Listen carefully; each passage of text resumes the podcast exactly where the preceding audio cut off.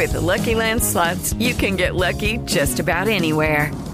This is your captain speaking. Uh, we've got clear runway and the weather's fine, but we're just going to circle up here a while and uh, get lucky. No, no, nothing like that. It's just these cash prizes add up quick. So I suggest you sit back, keep your tray table upright, and start getting lucky. Play for free at LuckyLandSlots.com. Are you feeling lucky? No purchase necessary. Void where prohibited by law. 18 plus terms and conditions apply. See website for details. Este es el podcast de Alfredo Romo. 889noticias.mx. Estamos en época de enfermedades respiratorias. Yo salí positivo a COVID-19 hace 15 días y fíjate que me di cuenta porque a mi esposa en su trabajo le aplicaron una, una prueba en la cual salió positiva.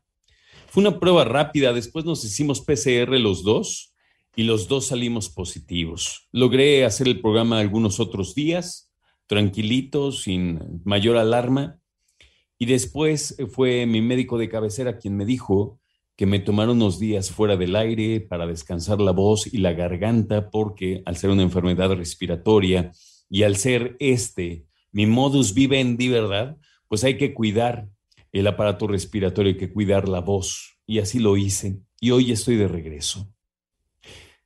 Puede ser una historia como la mía, en la que estuve calladito muchos días. Fíjate que lo que más me afectó a mí fue limpiar la casa, porque pues había momentos en que había que hacerlo, levantar el polvo, barrer el patio, este tipo de cosas no fueron buena idea.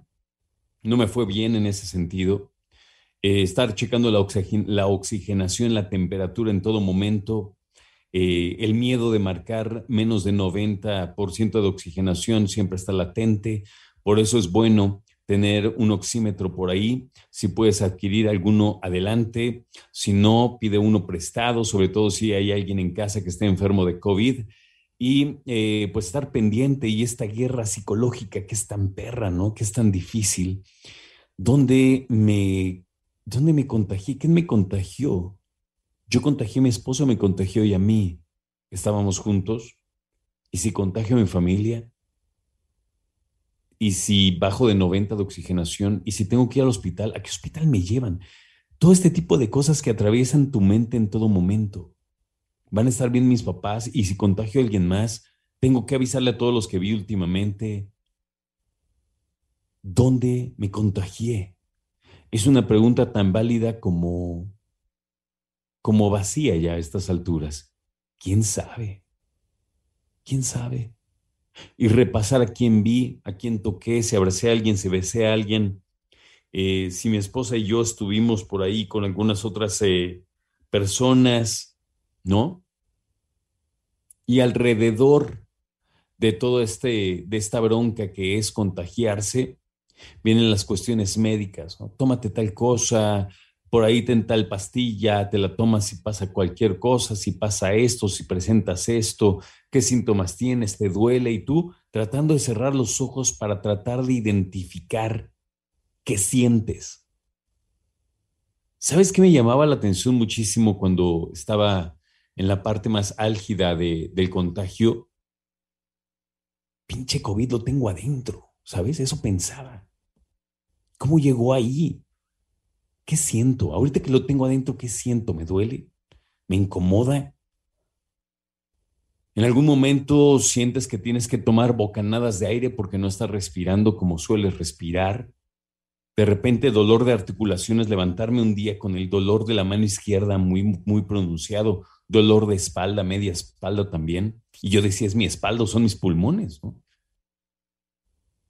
Dolor de cabeza, que mira, en realidad no era muy, muy fuerte, ni mucho menos, pero ahí estaba.